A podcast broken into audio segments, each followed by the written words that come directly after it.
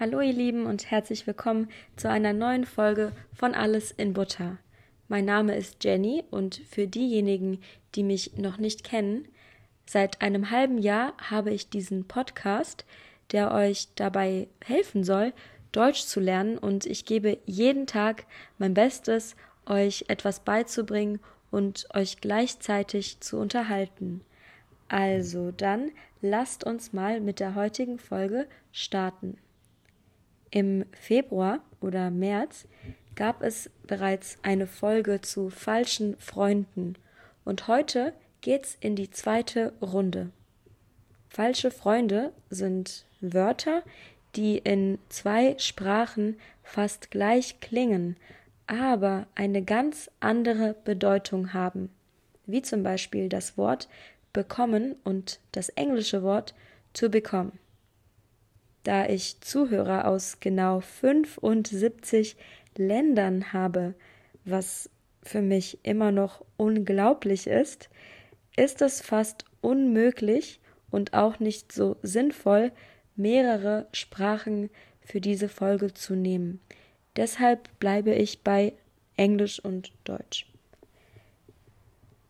Der erste falsche Freund, über den ich heute spreche, ist das Wort Beamer.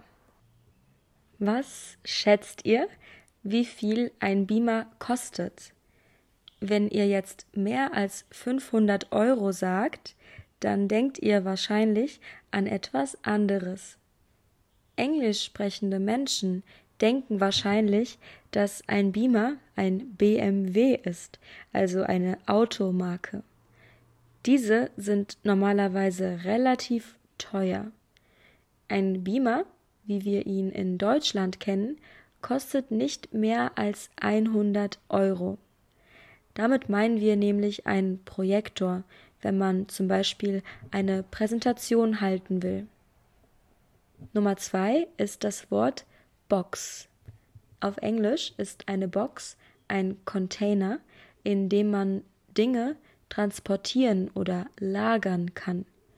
Auf Deutsch heißt das jedoch nicht Box, sondern Kiste oder Kasten.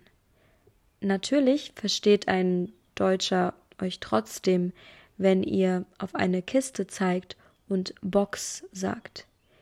Die Box ist jedoch etwas anderes auf Deutsch, nämlich ein Gerät oder eine Anlage, aus der Musik herauskommt, nämlich ein Speaker. Wir Deutschen machen ganz oft den Fehler, Music Box auf Englisch zu sagen, was natürlich katastrophal klingt. Nummer drei ist Brand. Ein Schüler fragte mich mal, Jenny, welche Brand hat dein Auto?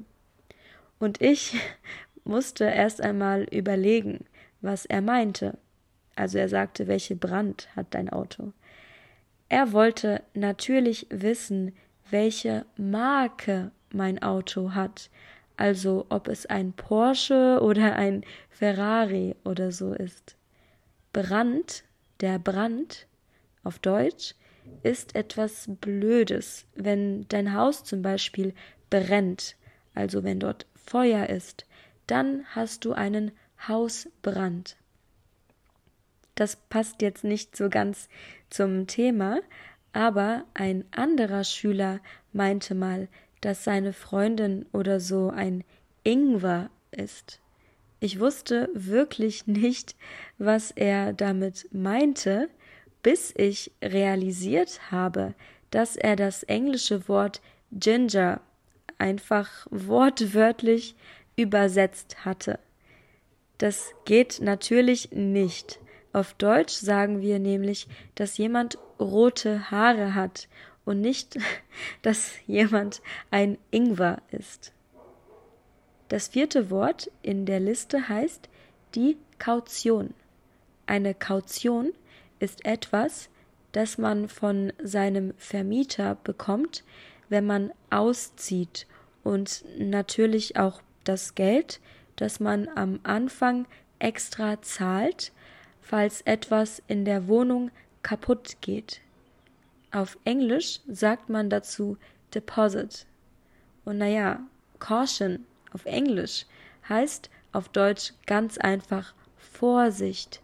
Also wenn zum Beispiel der Boden nass ist, steht da Vorsicht, der Boden ist nass, nicht Kaution. Der fünfte und letzte falsche Freund der heutigen Folge heißt Gas. Gas ist auf Deutsch zum Beispiel die Kohlensäure im Wasser oder wenn man mit einem Gaskocher kocht. Ähm, es ist ja ein wenig gefährlicher und es kann viele Bedeutungen haben. Auf Englisch ist Gas ganz einfach Benzin, also was man in sein Auto tut, damit man Auto fahren kann. Also, ihr Lieben, das waren jetzt die fünf falschen Freunde ähm, für heute. Ich hoffe, dass ihr etwas gelernt habt. Ähm, ich wollte euch jetzt auch nicht zu viele falsche Freunde auflisten, denn ihr müsst sie euch ja auch natürlich merken können. Ähm, und ja, also ich hoffe, dass es unterhaltsam war. Ihr findet, äh, wie auch immer, ein Transkript zu der Folge ähm, in der Beschreibung dieses Podcasts. Ähm, vielleicht jetzt nicht direkt heute, aber die Tage wird das auf jeden Fall online kommen. Und ähm, ihr findet mich auch auf Instagram, alles in Butter Deutsch. Und genau, also wenn ihr Anregungen, Ideen, Tipps, irgendetwas habt, dann ähm, bin ich sehr, sehr dankbar dafür. Und ja, es wäre cool, wenn wir gemeinsam so eine kleine Community aufbauen könnten.